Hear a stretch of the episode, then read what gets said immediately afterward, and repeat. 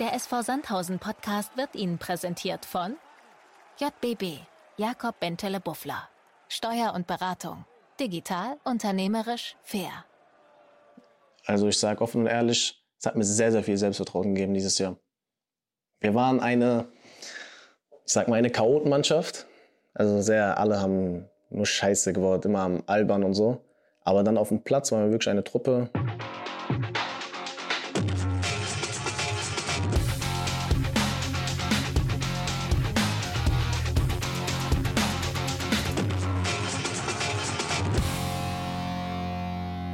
Herzlich willkommen, liebe SVS-Fans. Podcast Echt und Anders, Folge 22. Happy Valentine's Day, würde ich äh, zum Einstieg sagen. Ob es besonders romantisch wird heute, weiß ich nicht. Der Rahmen gibt es her tatsächlich. Wir haben tolle Gäste, beziehungsweise eigentlich haben wir nur einen tollen Gast. Wir sind ja die Stammbesetzung. Von daher, Stefan, schön, dass du da bist. Servus. Und äh, als Gast haben wir heute den Lieber Lieber schön, dass du da bist. Servus, Dankeschön. Lieber Happy Valentine's Day. Dankeschön, dir auch. Wie geht's dir? Mir geht's super. Alles gut. Ich freue mich, dass ich hier bin.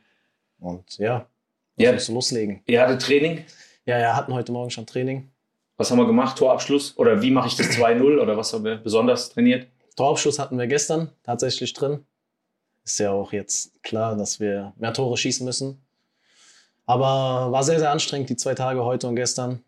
Haben sehr, sehr viel gearbeitet und bereiten uns vor auf Samstag. Wie sieht denn das aus mit Torabschlüssen? Du hast gesagt, gestern war das Bestandteil des Trainings.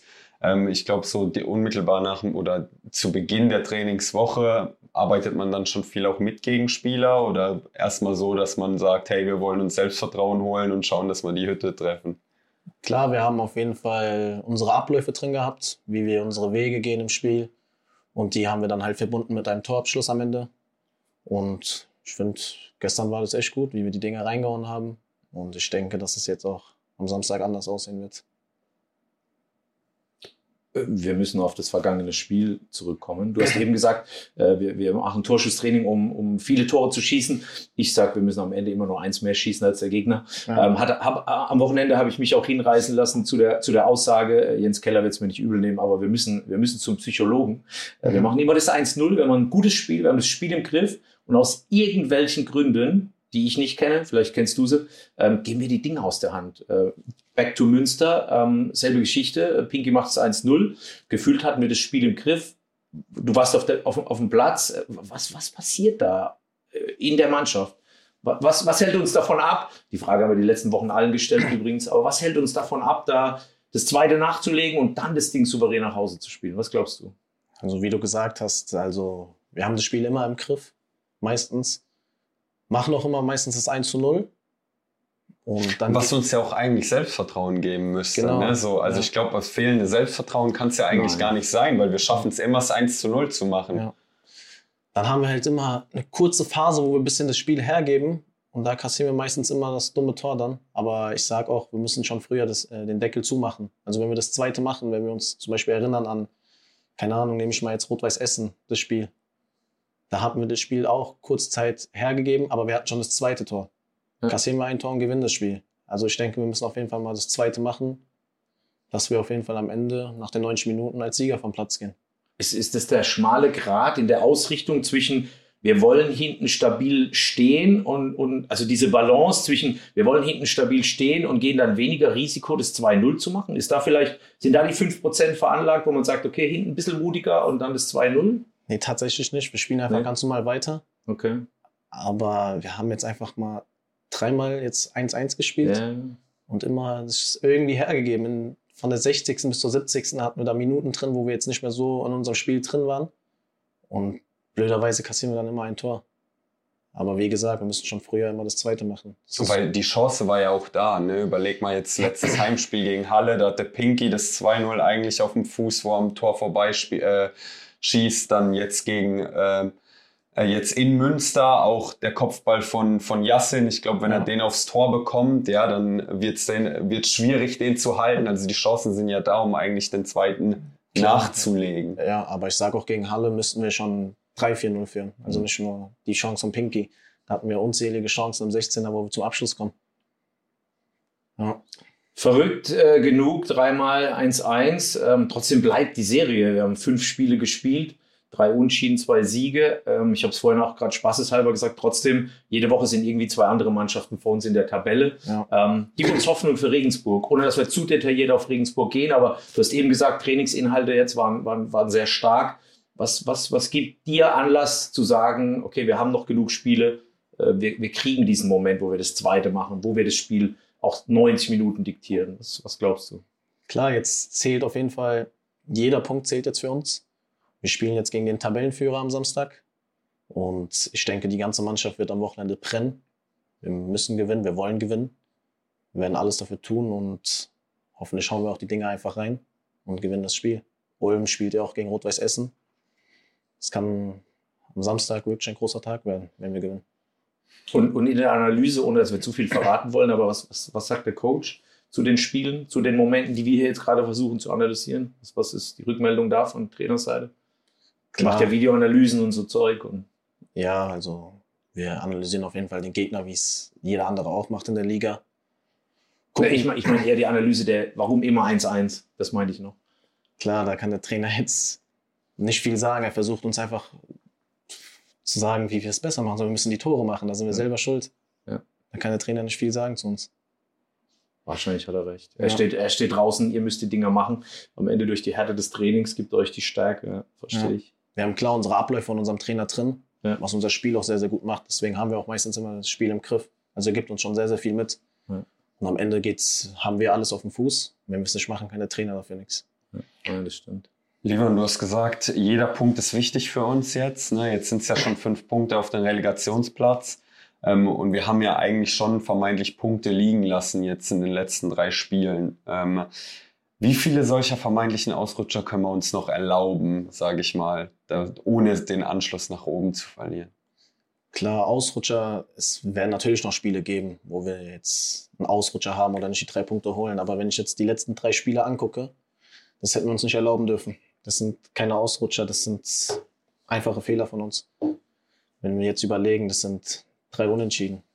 Wir dreimal 100 Also se sechs Punkte, die es am Ende oder die es uns am Ende kost gekostet Ja. hat. Ja, ich sag mal, natürlich, du kannst nicht immer davon ausgehen, dass du jedes Spiel über die Ziellinie bringst. Ne? Aber Ja. ich sag mal, wenn du davon vielleicht vier Punkte mehr auf dem Konto hättest, dann wärst du ein Punkt hinterm Relegationsplatz. Ja. Ähm, aber das sind, ja, rückblickend kann man das immer sagen. Ne? Ähm, äh, wichtig ist, das abzustellen und äh, äh, wichtig ist, da oben dran zu bleiben. Und deswegen glaube ich, äh, ist, ist dieses Spiel am Samstag gegen Regensburg ähm, auch ein sehr wichtiges. Und man muss ja eigentlich auch dazu sagen, dass gerade die, die, die größeren Gegner uns eigentlich eher liegen ähm, in der Saison, habe hab ich so das Gefühl. Oder wie siehst du es? Klar, also wenn man jetzt auf die Statistik guckt, gegen Aufsteiger haben wir jetzt von 18 Punkten, glaube ich, nur drei Punkte geholt. Mhm. Und gegen die großen Vereine haben wir, also sage ich jetzt mal, gegen die Vereine, die in der Tabelle oben sind, haben wir deutlich mehr Punkte geholt. Ich weiß auch nicht, woran es liegt, aber Ich wäre jetzt geneigt zu sagen, äh, es liegt daran, dass die anderen mitspielen, aber du hast einen interessanten Fakt dazu, jetzt schon, glaube ich. Können wir, können wir direkt raushauen? Ich habe mir den eigentlich wir, für wir, kurz, nachher lieber, wir haben vorhin auch spekuliert, genau Ja. nach dem Thema, okay, die anderen spielen auch mit. Und dann zaubert der da wieder eine Statistik aus dem Hut, der Kollege hier. Achtung. Ja, also ich habe also ich hab mir mal angeschaut, Regensburg, wie die so ihre Spiele ähm, bestreiten. Ähm, und wir haben äh, ziemlich ähnliche Ballbe äh, Werte, was äh, den Ballbesitz angeht. Das heißt, Mhm. äh, Regensburg äh, ist auch eine Mannschaft, die, sage ich mal, eher dem, äh, dem Gegner die Kugel überlässt. mhm. Ähm, äh, wir haben äh, 47,3 Prozent Ballbesitz im Durchschnitt. Ähm, Regensburg sogar nur 46,5 und steht damit unter allen Drittligisten auf Platz 17. Ja. okay. Ähm, was auch krass, äh, krass ist, die haben die wenigsten Ballbesitzphasen mit 12.009 ähm, äh, im Vergleich zu allen Drittligisten.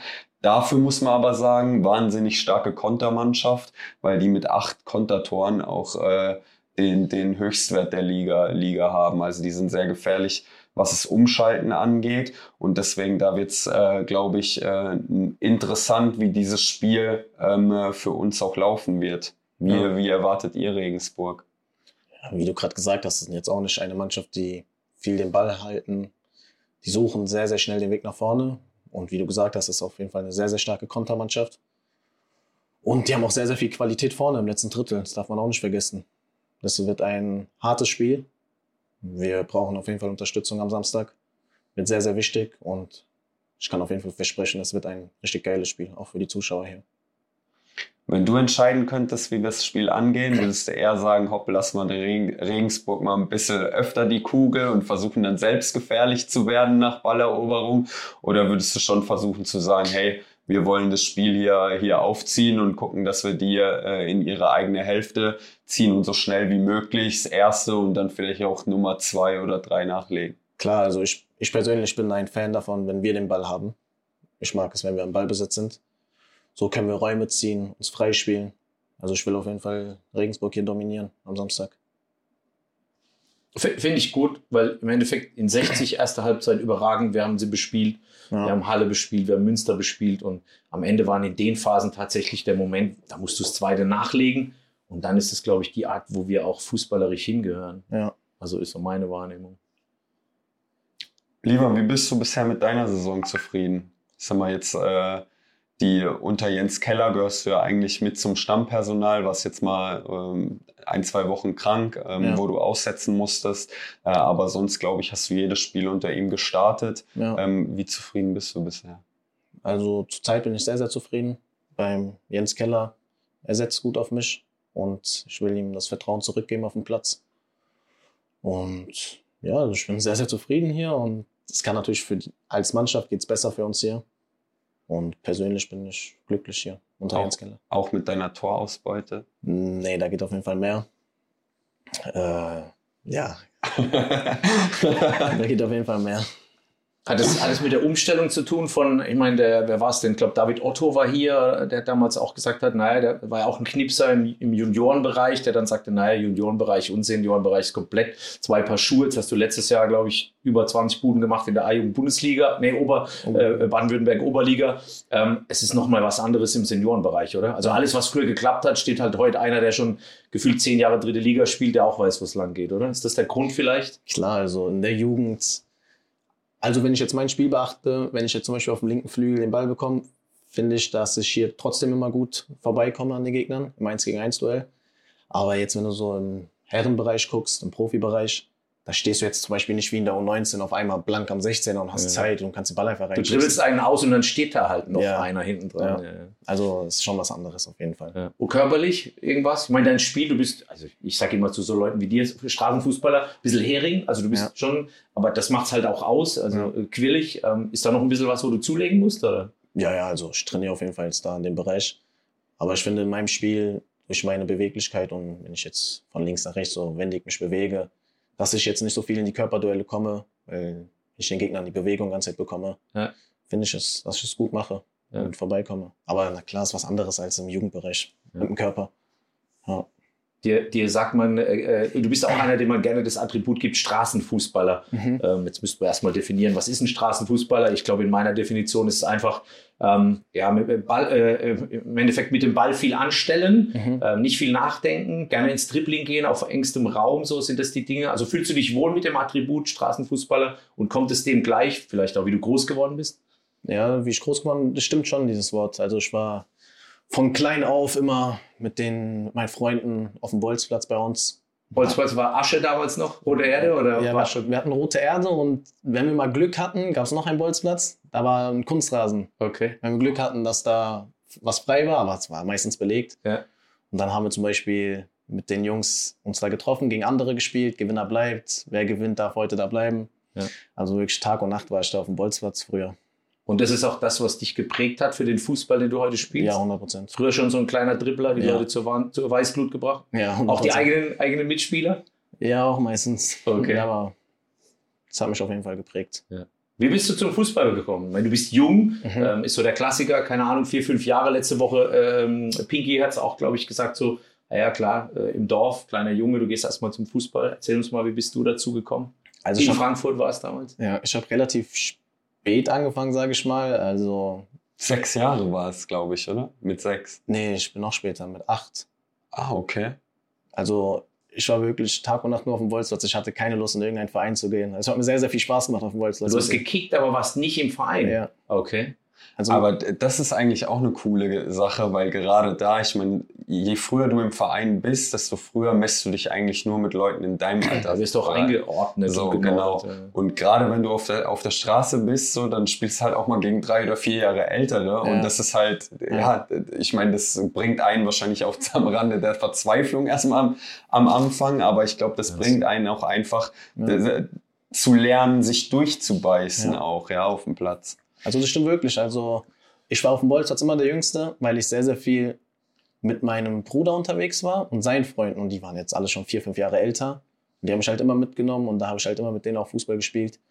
Und dann bin ich mit acht Jahren, hat mein Bruder damals noch, als der FSV Frankfurt in der zweiten Liga war, hat er da in der Jugend schon gespielt.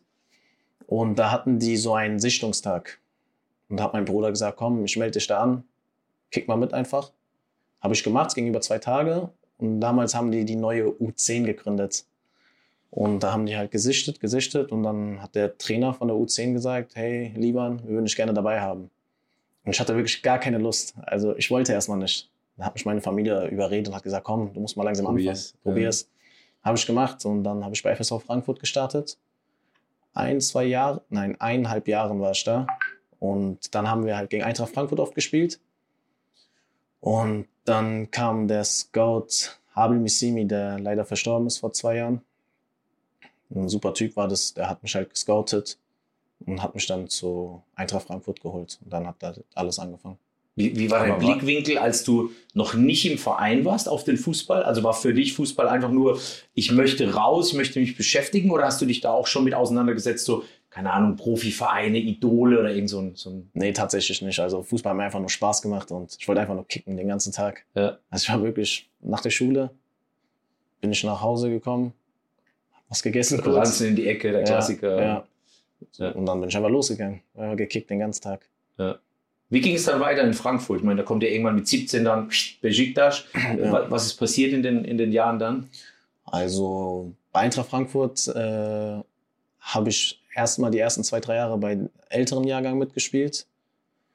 Dann ging es halt immer so weiter. Bin ich dann in der U14, U15, äh, U13 in meinen Jahrgang wiedergekommen.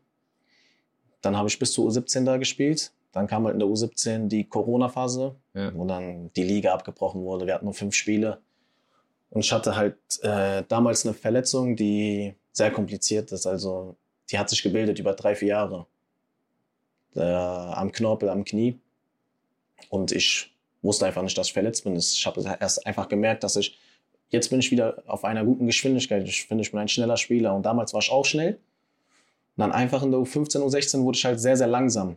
Aber ohne Schmerzen dann, oder was? Oder? Nee, es waren, es waren schon leichte Schmerzen, aber wo ich mir dachte, das kann Ja. nichts Schlimmes sein. Okay. Und dann gab es halt ein paar ja, schwierige Situationen mit Eintracht Frankfurt, auch ein paar Konflikte, da gehe ich jetzt nicht so viel drauf ein, Ja, aber.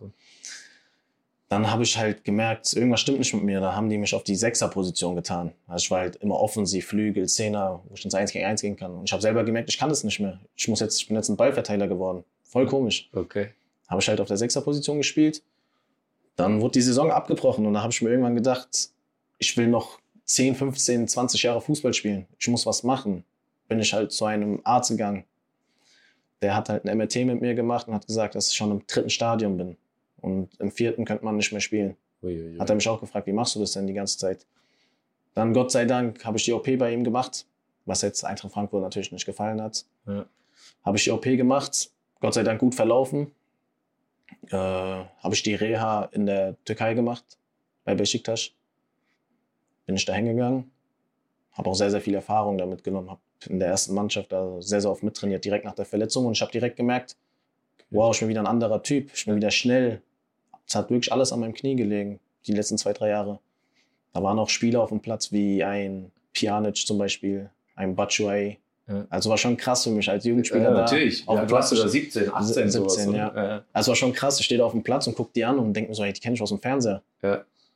Wie kam das zustande eigentlich? Weil ich meine, du bist ja, sag ich mal, mit Verletzung, bist du in die Türkei gegangen, hast da deine Reha gemacht und dann, als du wieder fit warst, dann haben sie plötzlich gesagt, hey, du darfst bei den Profis mitmachen. Da waren ja auch noch andere Jugendspieler, die also- wahrscheinlich dieses Privileg Ja, ja. nicht hatten. Ja, wie kam das zustande? Also ich habe die Reha gemacht Äh, natürlich direkt am Anfang habe ich nicht mit den Profis trainiert. Ich musste erstmal in der U19 trainieren.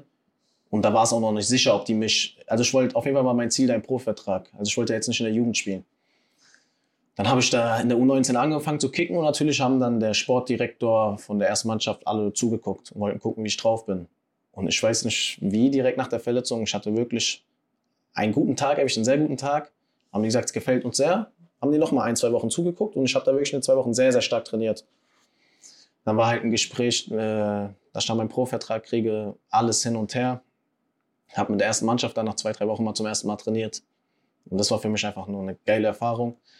Dann gab es halt ein Problem, dass ich halt, und deswegen steht es auch nicht öffentlich, dass ich da, es gibt natürlich ein paar Quellen, wo steht, dass ich zu Besiktas gewechselt bin. Und es Ja. war auch der Fehler, dass das irgendwie rausgekommen ist. Dann gab es auf jeden Fall irgendwann mal ein Bild. Äh, ich war im Stadion beim Spiel von Besiktas im Vodafone Park damals. Und da hat irgendeiner aus der Presse ein Bild von einem Typen gemacht, der ähnlich aussah wie ich. Aber nicht du und warst. das war ich nicht. okay. Postet er das und äh, schreibt in irgendeiner türkischen Nachrichtenseite, Livan Burcus hier, hier, Wechselt. ja, ist beim Spiel schon zugucken. Ich Okay. gucke mir das Bild an, ich denke, das bin ich schon gar ich nicht. Einen Tag später äh, rufen die mich ins Büro bei Besiktas, sagen so, was ist das? Ich gucke die an und sage, keine Ahnung, ich weiß auch nicht, was es ist. Haben die gesagt, egal. Zwei Wochen später kam halt, hat Besiktas eine Drohung bekommen von FIFA, weil ich unter 18 bin. Man darf ja nicht Ja, wechseln ja, unter ja. 18, weil es irgendwie wegen Kontinent, keine Mhm. Ahnung, voll viele Probleme. Haben die gesagt, ja, du kannst jetzt hier trainieren bei uns die ganze Zeit, bis du 18 Okay. bist. Okay. Und ich bin gerade frisch 17 geworden. Ja, und ich ja. dachte mir so, es ist natürlich cool, hier zu trainieren. Ja, also es war auch Jahr. was ganz anderes. Die Anlage, also wenn man das mal anguckt, es war schon krass. Dachte ich mir aber, ey, ich kann jetzt nicht ein Jahr lang, ich bin gerade frisch 17 geworden, soll ich jetzt ein Jahr lang nur trainieren? Ich brauche Spielpraxis, ich will mich weiterentwickeln. Zumal du ja auch verletzt warst. Ich Ja. weiß nicht, wie lange da die Pause war, aber da hast du ja auch ja ein Jahr nicht auf dem Platz ja. gestanden, Ja. oder? Aber das war halt, ich hatte auch ein bisschen Glück wegen der Corona-Phase. Äh, bis die neue Saison begonnen hat, habe ich schon die ganze Reha fertig gemacht. Also war ich schon wieder fit. Ja, aber er- ich glaube, du meinst wegen dem Jahr dann, dass man irgendwann in den Rhythmus reinkommt. So, wieder. ja, klar. Weil jetzt Ja. kannst du nicht noch ein Jahr auf die Reha, dann Ja. noch ein Jahr nicht Ja. spielen, wahrscheinlich das, Ja. oder? ja, klar. Ja. Und dann, na klar, war es in Deutschland fast schon überall Transferfenster. Jeder war schon fertig mit der Kaderplanung. Ja. Und Das heißt, Besiktas hat dich dann, also hattest du dann einen Profivertrag oder nicht, oder wurde das quasi dann nicht gemacht, weil dieses Foto erschien und dann also da es war inoffiziell, auch wenn ich was unterschrieben habe, es hat nicht gezählt Ja, am. Ende des Tages. okay. Also es hat dann nicht gezählt. okay. Und dann war halt überall die Kaderplanung in Deutschland, Ja, alles war zu. Ja. Und dann ich mir so, Bevor du jetzt weiter erzählst, will ich trotzdem noch auf eine Sache Mhm. äh, oder zu der Zeit in, in der Türkei ansprechen. Jetzt, ich meine, du, du bist Türke oder dein Vater ist Türke. mhm. Ähm, du sprichst die Sprache auch fließend, glaube Ja. glaub ich. Ja. Ähm, äh, wie war es wie war's so ein Jahr dann einfach auch aus dem gewohnten Umfeld, aus Frankfurt raus zu sein und äh, dann einfach in einem anderen Land zu leben? Ich meine, du, du hast die Sprache zwar beherrscht, aber ist ja schon eine Umstellung auch in so einem jungen Alter. klar, also wenn viele immer sagen, dieser Fußballweg ist einfach und bla bla bla. Sagt das jemand? Also, es gibt ja viele die, immer, viele, die immer sagen, ja, Fußballer müssen nur einen Ball hinterherrennen und die wissen einfach nicht, was man... Okay, die wissen die Entbehrung Ja, nicht, die den wissen- Aufwand, den man ja. betreibt. Ja. Also es war ein krasser Aufwand. Ich bin mit Ende 16 dahin gezogen, ganz alleine. Und es war einfach, ich dachte mir auch, ey, Aber wohin bist du jetzt? Oder hattest Also- du Familie dort oder bist du dann Nee, in ein. Internat gekommen oder wie war? Also die Profis von Besiktas hatten immer äh, auf der Anlage so wie ein kleines Hotel da, wo die dann schlafen konnten. Ja. Und äh, Besiktas wollte mir eine Wohnung besorgen und ich habe dann die ersten zwei Wochen da, da in dem Spielerhotel, wie man es da nennt, geschlafen. War auch alles cool dort, hat mir gefallen. Und da haben die mir eine Wohnung besorgt. Dann bin ich in die Wohnung gezogen und dann war ich halt alleine da. War natürlich schwer. Und Istanbul ist ja eine Riesenstadt. Ja. Ist ja was ganz anderes als Frankfurt, sage ich mal jetzt. Aber du bist doch auch kein schüchterner Junge, oder? Nee, also ich hatte da zum, ich habe da jemanden kennengelernt, der ist E-Sportler. Okay. Der kommt aus Köln und wir hatten da schon mal ein bisschen Kontakt gehabt. Und es hat mir gefallen, Istanbul, die Stadt. Also ich war dann oft mit ihm unterwegs. Ja. Weil es war jetzt nicht langweilig, aber klar muss man sich gewöhnen. Irgendwann komme ich dann nach Hause an und starr die Wand an und denke mir so, was soll ich jetzt machen eigentlich? Den ganzen Tag. logisch. Keiner ist da, keine Freunde, Familie, alles ist in Frankfurt. Ja, war schon schwer, aber ich bin gut klargekommen, sage ich mal. Aber man wird ja auch schnell erwachsen dann, ne? Ja. Also gerade so, ich weiß jetzt nicht, wie du es mit dem Essen oder mit dem Haushalt gemacht hast.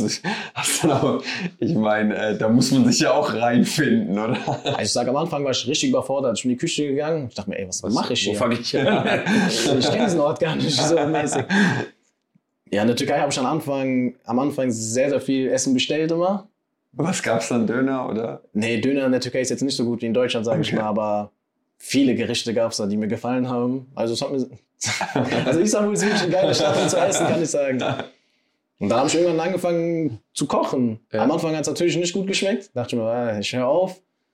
Aber jetzt sage ich, es hat mir gut getan, Istanbul. Ich komme sehr, sehr gut klar alleine. In die Ja. Selbstständigkeit rein. Ja. Stefan A. Brücke E-Sport hat er erwähnt, aber überlasse ich dir. Ja. Können, wir, können wir auch nachher noch machen, weil mich würde tatsächlich dann interessieren, weil du gerade, äh, schieben wir zurück die Frage E-Sport, aber geklingelt hat es bei mir. Ja. Ähm, aber noch eine schöne Frage gleich an dich. Ähm, äh, du sagst gerade ähm, Istanbul und dann Transferfenster Deutschland. Was ist dann passiert und wie ging das vonstatten?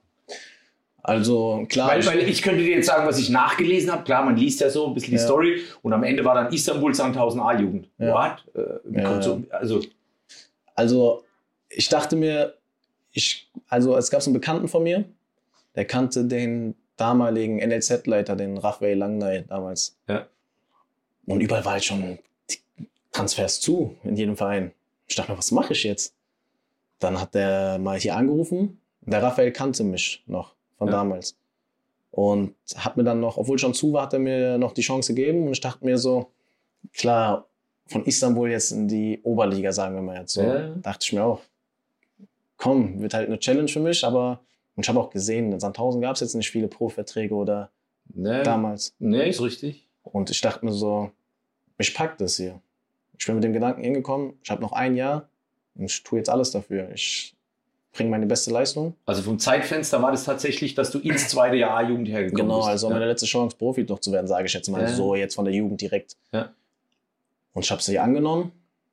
Und dann nach dem dritten Spiel in der Jugend, direkt ganz am Anfang, hat der Dimi, der damalige Co-Trainer, Ja.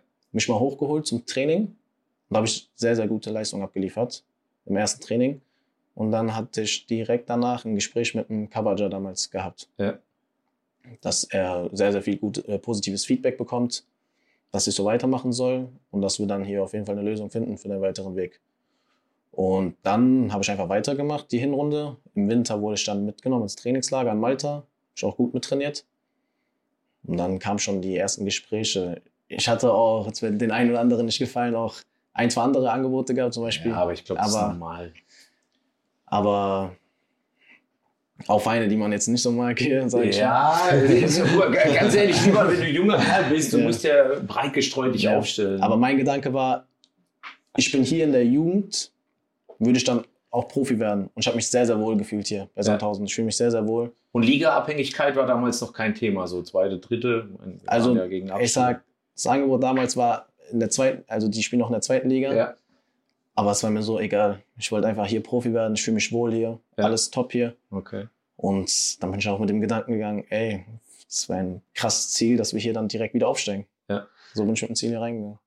Ich will jetzt trotzdem auch nochmal das Jahr in der U19 ansprechen, weil ich Mhm. glaube, dass das schon auch ein besonderes Jahr war. Ich Ja. meine, oder vor allem auch für uns als Verein, ne, weil wir das erste Mal den Aufstieg in die Bundesliga geschafft haben. Ja. Ähm, und äh, da hast du ja äh, deinen großen Anteil dazu auch ähm, beigetragen. Wie hast du das Jahr ähm, äh, erlebt und war oder war, hat das dir auch geholfen, zu sagen, hey, jetzt, äh, ich habe da das Selbstvertrauen tanken können, um mich dann eben bei den Profis so zu, zu empfehlen?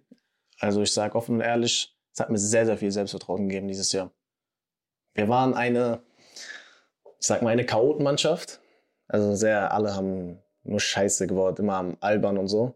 Aber dann auf dem Platz waren wir wirklich eine Truppe, alle zusammengehalten und das ist krass. Ich habe auch dann irgendwann mitten in der Saison einfach mitbekommen, Sandhausen 19 ist noch nie aufgestiegen. Ja. Wusstest du vorher so nicht? Wusste ich nicht. Okay. Und dann hatte ich ein Gespräch, dass die mir gesagt haben, äh, wir müssen ja aufsteigen, unbedingt. Ich Ja. guck die so an, ich sag so, okay, krass, was passiert hier gerade? Aber richtig ernst. Wir sitzen Ja. alle am Tisch und sagen, wir müssen ja aufsteigen, unbedingt. Ja, Ich guck die so an, ich sag, okay, krass, wann wart ihr denn zuletzt in der 19 Bundesliga? Sagen die noch nie. Ja. Guck ich so und sag so, krass, okay, wir müssen aufsteigen. Und ich habe sehr, sehr viel der Mannschaft geholfen, auch außerhalb vom Platz. Ich habe mit allen geredet. Und irgendwann kam der Zeitpunkt, wo wir zwei, drei Spiele verloren haben, wo es dann richtig eng wurde. Ich kann mich noch erinnern, dann auf dem Trainingsplatz, obwohl ich eigentlich auch ein Typ bin, der sehr, sehr viel Späße macht, Witze macht. Und ich musste dann einfach mal im Kreis reden. Seriös sein? ja, seriös sein und habe dann allen gesagt, ey Jungs, Ja. wir haben jetzt die ganze Saison gespielt, wenn wir jetzt so weitermachen, verkacken wir alles. Und dann sind wir wieder auf den Platz gegangen, haben wieder alles gewonnen und War auch für dich wichtig in deiner persönlichen Entwicklung, weil du selbst sagst, er ist so der Lockere und dann ist aber jetzt mal gefordert, nee, jetzt muss Livan mal hier die Stränge oder die Zügel anziehen. War das auch für dich wertvoll in der Entwicklung? ja, hat mir auf jeden Fall geholfen, sage ich. Ja. ja. Ich bin sowieso einer, wenn ich auf dem Platz bin, dann bin ich komplett fokussiert und versuche alles zu geben. Ja. Stefan, ich fand spannend, dass er sagte, es gab ein Gespräch an einem Tisch, wo der Druck hoch gemacht wurde, so nach dem Motto, wir müssen aufsteigen. Also wenn wir den Druck jetzt erhöhen würden zum Thema, wir müssen aufsteigen dieses Jahr, vielleicht hätten wir dieselbe ja Situation. am selben Ja, Tisch. Vielleicht ist derselbe Tisch, wer weiß es, wer weiß es. Nein, Spaß, alles gut. Aber was hast du sonst noch mitgenommen aus dem Jahr? Ich meine, du hast einen Haufen Buden gemacht, ähm, du warst sehr wertvoll für die Mannschaft. Jetzt sagst du, dass du auch als, ja, als Führungsspieler vorangegangen bist mit deiner Persönlichkeit. Was hast du sonst noch so mitgenommen? Äh, ich habe hier auf jeden Fall, was jetzt nicht so auf dem Platz ist, und so, ich habe hier sehr, sehr viel Familiengefühl bekommen hier bei Sandhausen. Ja. Also man, wie eine Familie, diese Mannschaft. Wir sind alle noch im Kontakt und das hat mir auch sehr, sehr viel mitgegeben, dieses Gefühl zu haben, deiner Mannschaft. Ja. Und dann aufzusteigen, dann eine Meisterfeier, also es war schon ein richtig geiles Gefühl. Und ihr habt das krachen lassen. Mm. Der Gesichtsausdruck sagt schon einiges. Also wir waren auf jeden Fall mit der Mannschaft feiern, sage ich mal. Richtig, wie man das halt so macht, oder? Ja, Also ich meine, sage, wir waren richtig, richtig feiern. Ja, sehr stark. Sehr stark. Auch das nehmen wir mit. Ja, wir Also falls äh, Hangover-Produzent das, äh, das Video hier sieht, kann man, Teil 4 Hangover. kann man, kann man drehen. Vier und fünf sind schon im Kasten mit Inhalt. Lieber liefert. Sehr gut. Ähm, ich will jetzt nochmal auf die, äh, oder äh, du hast ja uns eine Steilvorlage geliefert, dass du gesagt hast, du hast bei Besiktas da so einen E-Sportler oder in Istanbul einen E-Sportler kennengelernt, Ja. mit dem du viel äh, unterwegs wart. Äh, habt ihr viel gezockt auch? Oder? Ja, also die ein oder anderen kennen mich auch aus der FIFA-Szene. Also ich war ein sehr, sehr guter Zocker, sage ich Okay. Ja, wie, wie ist es dann jetzt so für dich mal mit, oder ist ja dann schon Highlight, sich selbst auch bei FIFA dann zu sehen und vielleicht auch selbst zu spielen, oder? Ja, also es, mit FIFA hat es angefangen wegen meinem Bruder, der war in jeder WM-Qualifier dabei. Also der war in der E-Sport-Szene ganz weit oben. Okay. aber in keinem Verein, also jetzt alleine gemacht für sich. Ja. Und wir waren dann mal in so einer äh, Zeit, wo wir sehr, sehr viel gespielt haben. Also, und Das ist geil, wenn du sagst sehr, sehr viel. Was, was heißt zehn Stunden? am also es war in dieser FIFA 21, sage ich jetzt mal zum Beispiel, in der Corona-Zeit, wo, Okay, man gut, auf, dann wo ich auf jeden Fall in der Schule dann Homeoffice hatte und so, also Ja. Homeschooling und so. Ja, ja. Da haben wir zwei Stunden Schule gehabt und danach der ganze Tag Zocken. frei, kein Training. Natürlich hat man ein bisschen für sich selber trainiert, aber dann irgendwann hat den ganzen Tag frei. Bleiben ja immer noch 20 Stunden. Ja, genau. Gefühlt. Und ich war auch sehr, sehr gut. Ich war sehr, sehr oft in den Top 200 auch. Da gab es ja immer so dieses Weekend League und Ja. Division Rivals und so. Hey, lieber nicht, ich glaube, du musst auch bei uns anfangen Ja. zu zocken, oder? Äh, ist der Mario noch hier? Der Ma nee, ich glaube nicht mehr. Ja, der kennt mich auch aus der Ja. FIFA-Szene. Der kennt auch meinen Bruder sehr gut, der Mario. Wir haben auch schon mal geschrieben und so. Krass. Aber worauf ich eigentlich hinaus wollte jetzt, Ja, nämlich, sag mal. Ähm, äh, ich, wie gut kennst du deine FIFA-Ratings? Ja, also das ist Bodenlos. bodenlos. Ja, ich wusste, dass das Wort kommt. Ich habe eben den Lippen schon gesehen, es kommt.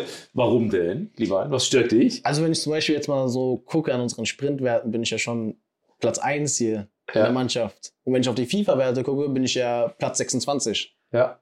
Da dachte ich mir auch so, okay, komm. Ja, ich, Es war nicht der schlimmste Wert, den wir fanden. Also, Naja, Sprint, also also das Tempo finde ich eigentlich für einen Jugendspieler, der rauskommt, das Tempo mit äh, Beschleunigung nicht. und Spielgeschwindigkeit eigentlich Ich ganz. glaube, er weiß, worauf wir hinaus ja, wollen. aber auf wel, du weißt, auf welchen Wert ich hinaus will. Schuss. Nee. ja gut, der ist jetzt auch nicht sonderlich gut hier, das stimmt. Auf welchen Wert wollt ihr hinaus? Aber ich wollte auf deine äh, Freistoßpräzision. Ey, das habe ich, schon das, das hab ich schon mal gar nicht angeguckt. Also ich bin jetzt gespannt. Ja. Hier, was glaubst du, was, was da drin Ja, wenn ich schon so lache die ganze Zeit. Ne, wir lachen nicht, aber es ist schon eine Frechheit. Ich bin also völlig auf deiner Seite. Das, was du gleich hörst, ist, da, gehört, da gehört echt äh, FIFA verklagt oder EA Sind Sports. Oder, sind, sind wir im 30er-Bereich? Ja. 39. Freistoßpräzision. ja, Korrekt. ja, ja. So, Lieber, jetzt hast du mal 30 Sekunden zu sagen, warum das nicht stimmt. Ey, das ist, das schockt mich gerade. Das glaube ich. Also Deswegen mussten wir lachen, das ist gar nicht böse gemeint. Ja. Wir machen uns nicht lustig, aber wir haben auch gedacht, ey, wir kennen Livan, wir sehen Livan. Was ist das für eine Bewertung? Also wenn man meine Freischüsse mal anschaut, das geht ja gar nicht. Ich glaube, man muss auch dazu sagen, ich meine, FIFA setzt die Ratings ja, glaube ich, im Vorfeld der Saison fest, also Ja, vor sie dann Vorbereitungsspielen. Das Ja. heißt, sie haben dich jetzt auch nicht so, sonderlich gekannt, haben gesehen, okay, er hat Junger in der. Oberliga gespielt, kommt Ja. jetzt hoch. Dementsprechend haben die da einfach vielleicht auch die ein paar Werte gewürfelt, wer weiß.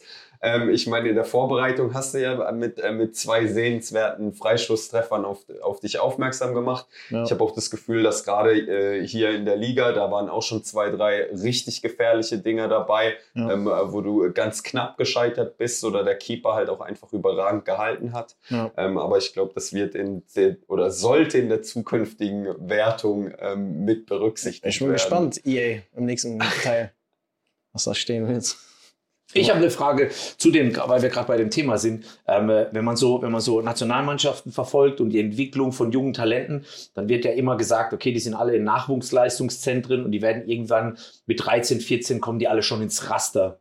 Jetzt bist du der Straßenfußballer, ähm, über den wir jetzt wieder sprechen, aber gab es in deiner Vergangenheit so die letzten Jahre ähm, Momente, wo, wo Trainer versucht haben, auch zu sagen, oder wo sie dir deine Stärken quasi abnehmen wollten, indem sie dich in den Raster drängen? Oder gab es Trainer, die verstanden haben, ey, Livan ist nur Livan, wenn man ihm die Freiheiten gibt? Was hast du da für Erfahrungen gemacht? Also ich hatte drei, vier Trainer bei Eintracht Frankfurt in meiner Zeit.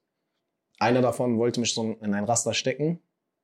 Und da habe ich auch keine gute Leistung gezeigt. Also da gab es drei Trainer, die mir den Hat sich geärgert? Hast du auch ein bisschen rebelliert oder, oder war das unbewusst, weil du sagst, ey, ich kann das gar nicht, ich bin Nee, schon ein hat mich- Freigeist auch? es hat mich schon ein bisschen gestört. Also er wollte mir immer zeigen und sagen, was ich machen soll. Ja. Obwohl es gar nicht mein Spiel war. Ja. Und dann gab es halt drei, vier Trainer, die auch mir einfach den Freiraum gegeben haben. Und da habe ich auch meine Bestleistung gezeigt. Ja. Ja. Bestes Beispiel zum Beispiel jetzt beim Jens Keller. Er sagt mir, dass ich auf dem Flügel da meinen Job machen soll, ins 1 gegen 1. Und wenn mir jemand sagt, dass ich jetzt so dieses Vertrauen kriege, Ja. dann werde ich auch automatisch meine Leistung zeigen. Aber mit Defensivaufgaben Ja. immer dabei. Das mache ich aber auf jeden Fall Ja. ordentlich, sage ich. Ja, absolut. Ja. Du, ich habe dir schon mal, wir haben uns irgendwann mal getroffen, ich habe dir schon mal gesagt, äh, dir zuzugucken ist ein Genuss, weil du einfach anders bist als 90 Prozent der anderen. Ja. Also ich genieße das wirklich. Da leuchten mir die Augen, wenn ich dir Dankeschön. zugucke. Sehr gerne, sehr gerne. Lieber kommen wir zur Top 5. Top 5 ist eine Kategorie, fünf Fragen an dich, ähm, äh, die du äh, kurz und, mit- und mit einer gewissen Erklärung dann auch ähm, begründen kannst. Ähm, und wir starten mit der ersten Frage, die wir auch jedem anderen sp- stellen. Wer war bisher dein bester Mitspieler? Ah, nee. Boah, bester Mitspieler. Aber warum war jetzt die Reaktion, oh nee? Ich hätte jetzt gesagt, hast du jetzt Abo im Kopf und willst es eigentlich so nicht Ich sagen? gedacht, oder ich hake jetzt mal Abo schnell ab. Was, Oder, oder weil er es nicht sagen kann und Abu sauer ist vielleicht? Nein, Spaß. Bester Du Mitspieler. kannst auch zwei nennen, wenn du das Gefühl ich hast. meine, du hast jetzt vorhin hast du erzählt, du hast bei Besiktas mit Pjanic ja, aber es waren ja nur. Trainingsspieler. Ich mein, ja, ich, will- ich hätte das da schon mit da reinge, äh, reingezählt. also wenn ich. Also ich fand den im Training jetzt nicht so gut, wie er damals zum Beispiel bei Juventus war. Also er, natürlich, er hat eine krasse Karriere. Ja. Also ich würde schon vom Namen her auf ihn gehen. Ja. Aber so wenn ich so im Spiel gucke und so, Ja. dann würde ich bei der Eintracht Frankfurt hatten wir den Mohamed Damar. Der ist bei Hoffenheim auch, hat er Ja. seine ersten Bundesligaspiele gemacht, ist jetzt bei Hannover ausgeliehen. Also, wenn man einen Straßenkicker nennen muss, Dann er. wenn du irgendwo hingehst und sagst, ey, heute Holzplatz, wir treffen uns, wir spielen um den Platz, Egal wie der Zustand ist. egal wie der Zustand ist, ich würde ihn rufen. Okay. Also schon ein sehr, sehr starker Spieler gewesen. Okay, also noch mehr Straßenkicker wie du. Also Straßen, Straßenkicker ist er Ja, der Straßenkicker. Okay. Also er ist echt stark. Er hat die Krone auf in Frankfurt. Nee, der ist aus Berlin. Ah, okay. Aber der ist dann zu Eintracht Frankfurt gewechselt zu uns.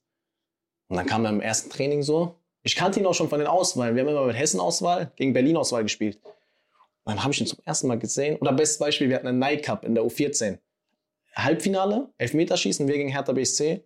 Er macht den entscheidenden Schuss als Elfmeterschütze mit einem Rabona. Also er hat einen Rabona-Schuss Ja. gemacht. Perfekt in die Ecke. Guck ich an, ich denke so, Krass, stimmt mit dir nicht. ich war einfach Musst sprachlos. Ja, natürlich. Dann spielen wir in der U15 gegeneinander. Gibt er uns da Okochas über uns. Also es war schon geisteskrank. Krass. Ja. Äh, dann bin ich mal gespannt, wenn du jetzt äh, raushauen Aber warte mal, bevor ich noch Ärger bekomme. Ja. Dennis Diekmeyer ist natürlich der Beste.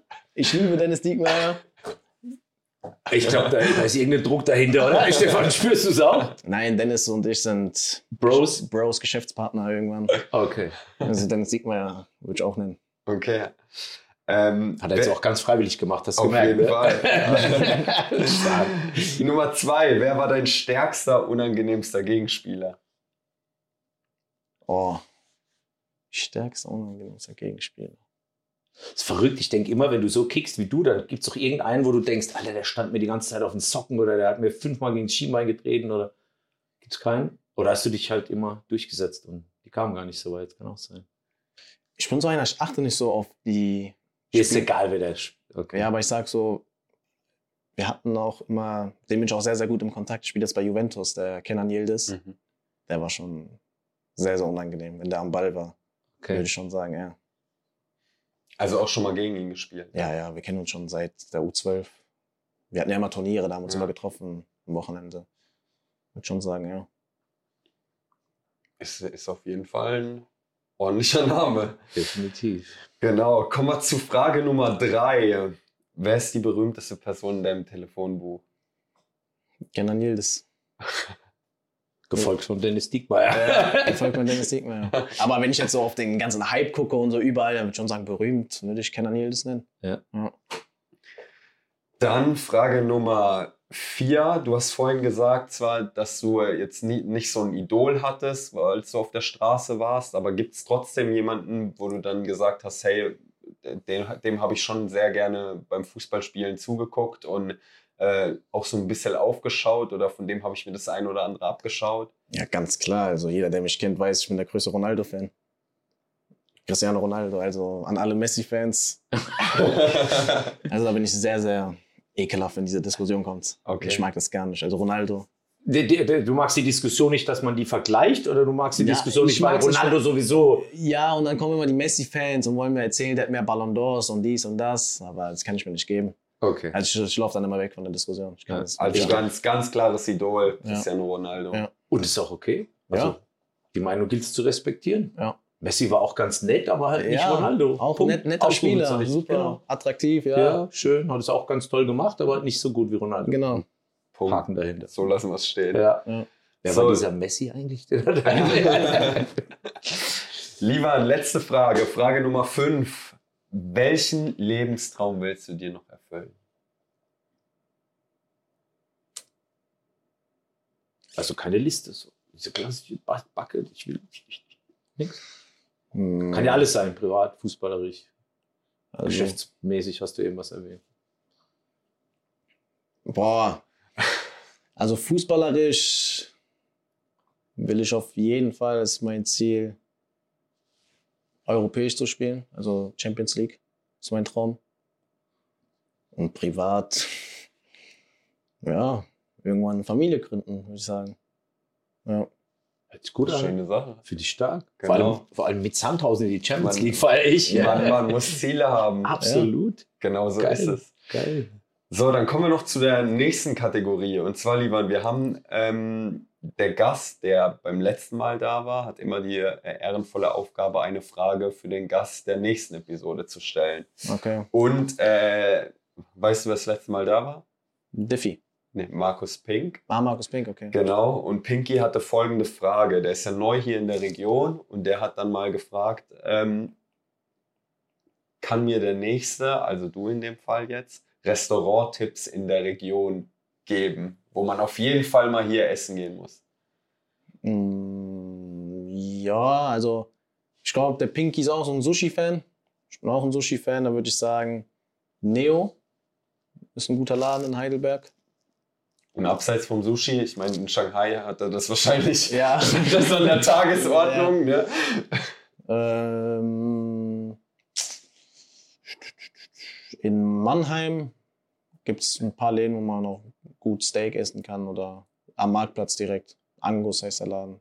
Ja. da kann man auch essen gehen. Also Pinky, wir hoffen, du hörst zu. Wenn Ähm. ich, sollte ihm lieber an dem nächsten Training oder so. mitgeben. Ah, ja, das sage ich ihm schon. Dann brauchen wir noch eine Frage von dir für den nächsten Gast. Hm, weiß man schon, wer der nächste Gast ist? Nee, das wissen Das wir noch nicht. ja aus. Das ist immer. Ach. Äh, Oder fragen wir mal so, wem würdest du gerne eine Frage stellen? Dann überlegen wir uns, ob wir den das nächste Mal dazu nehmen. oh, ich habe eine geile Frage.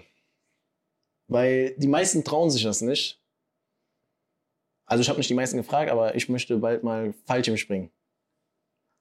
Frag mal den nächsten, ob er mit mir Fallschirm springen gehen würde. Okay. Wenn er ja sagt, dann muss er es auch machen. Und dann begleiten wir das. Ja. Ja, Und dann begleiten wir das. Das nehmen wir mit. Also ich ja aber von unten. Also, ja. Ich werde da mit Tränen rausspringen, aber ich mache es. ja. Ist es wahr? Da sind wir ja bei Bucketlist. Ist es was, wo du sagst, äh, das will ich unbedingt mal machen? Oder hast du es schon gemacht? Äh, nee, aber ich habe sehr viel Angst. Aber ich mach's. Ich will es einfach machen, weil alle, die es gemacht haben, mit denen ich geredet habe, meinen, das war das geilste Erlebnis, was sie jemals gemacht haben. Okay. Also Hosen voll, aber Ja. du willst es tun. Und nicht, dass der Nächste hier so den großen spielen will und einfach Ja sagt. Wenn er Nee, Ja wenn sagt, er ja sagt, muss, er es ja, machen. Ja, Ja. das hast du ja gesagt eben. Also Okay. da können wir auch zurückspulen. Das ist, Okay. das ist das ist Fakt. Den verhaften wir dann schon. Okay. Ey, bitte kommt nicht irgendeiner und sagt, ja, ich habe so Angst. Am besten, ist am besten noch im Tandem. Das heißt, lieber wird vorne dran geschnallt. Mit dem anderen, Ja. der keine Ahnung hat. Oh, das ist gefährlich. also ich sage, ich habe sehr, sehr viel Angst davor. Aber wenn er Ja sagt, dann. Stark finde ich, dass er sagt, wenn er Ja sagt, dann muss er Mhm. und hoffentlich sagt er Nein oder what? Also ich hoffe, dass er Nein sagt, weil wenn er Ja sagt, bin ich ein Mann, ein Wort, Dann, ich mach's. ja, Ja. musst du ja. Ja. Aus der Nummer kommst du dann auch nicht mehr raus. Ja. Also du hattest ja Zeit. drüber. Außer ich Also- fliehe nach Mexiko oder irgendwo. Nein, das hoffen wir nicht. Das hoffen wir nicht. Das hoffen wir nicht. Cool, die Frage nehmen wir mit. Die nehmen wir mit, ja. Ich hätte noch eine, eine Zwischenreihenfrage, die ich gerne immer stelle, weil du ein junger Kerl bist. Mhm. Ähm, hier die Mannschaft so von der Ruven Hennings, Mühling, Knipping, so die erfahrenen Hasen. Jetzt holen wir mit Pinky noch einen, der Greili ist einer. Ähm, äh, wa- was lernst du von denen und was lernen die vielleicht auch von dir? Weil ich es immer spannend finde. Klar, als junger Kerl guckt man zu denen auf und holt sich vielleicht Tipps, aber gibt vielleicht auch Momente, wo die von deiner Gelassenheit, und das ist gar nicht bös gemeint, Gelassenheit, aber einfach von deiner lockeren Art auch profitieren. Ja, also ich finde, ich habe sehr, sehr viel Glück mit denen. Sind, wenn man so guckt, sehr, sehr starke Spieler, haben eine gute Karriere, sehr, sehr viel Erfahrung. Äh, die respektieren mich auch. Also ich bekomme sehr, sehr gut klar mit denen. Und wenn ich mit jemandem rede über Tipps und alles, dann immer mit Dennis Diekmeyer. Also wir beide reden sehr, sehr viel. Er hilft mir sehr, sehr viel und ich lerne von ihm. Also ich lerne auch von den anderen, auch auf dem Platz auf jeden Fall. Ja. Sehr gut. Interessiert mich immer, weil ich es wichtig finde, so wenn man sich als junger Spieler da einordnet. So. Aber ich, Ja. Teamchemie haben wir schon oft diskutiert dieses Jahr. Ja. Sehr, sehr stark. Dann kurzer Ausblick, Regensburg jetzt am Wochenende. Wir haben äh, oder wir sind schon ähm, viel darauf eingegangen. Letztes Spiel von Regensburg war äh, eine 3-1-Niederlage gegen Essen. Ähm, Lieber würdest du sagen, das Momentum ist auf unserer Seite? Also in der dritten Liga glaube ich nicht am Momentum. Also es wird ein sehr, sehr ekliges Spiel. Wir müssen auf die 100% kommen, sonst werden wir hier was liegen lassen. Also wenn wir alle auf 100% bereit sind, dann denke ich schon, dass wir es schaffen werden hier am Samstag. Ja. Und warum lohnt es sich am Samstag hier zu sein? Es wird ein geiles Spiel. Also jeder, der Sandhausen supportet, irgendwie sollte vorbeikommen. Wir spielen gegen den Tabellenführer. Wir brauchen jede Unterstützung hier. Jeder, der kommt, kann uns helfen. Ist ja so. Wenn die Fans hier da sind, dann gibt es uns auf jeden Fall immer einen Push auf den Platz. Und ich sage, es wird ein geiles Spiel. Also wenn man nicht hierher kommt, dann verpasst man was, sage ich, am Samstag. Und genau das lassen wir genau so stehen.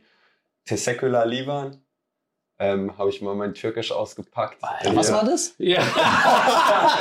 Ach so, es war Türkisch. Ich dachte, Griechisch, irgendwas. Das ist- Nein, du hast nicht verstanden, was ich Nein, ich habe sagen gerade wollte. Griechisch. aber Ich wollte fragen, was war das? Also habe ich es falsch ausgesprochen. Sag mal nochmal. Tesekula. Nein, das ist so. sch.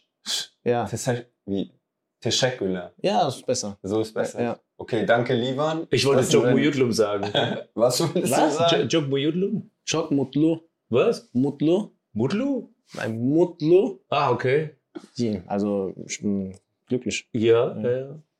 ich Also, ich würde Scheibengleis ist Bier schlecht. Aber echt. Aber ist ja gut, kann sagen, uns Kurse geben. So ist es. Ich würde sagen, wir, unserem wir üben hier noch ein bisschen Halbwissen. Türkisch. Ja. Ähm, hoffen, dass äh, ihr, liebe Zuhörer, am Samstag äh, hier im Stadion seid und unsere Mannschaft nach vorne peitscht. Ähm, ja, das war's. Folge 22, präsentiert von JBB, Steuern und Beratung.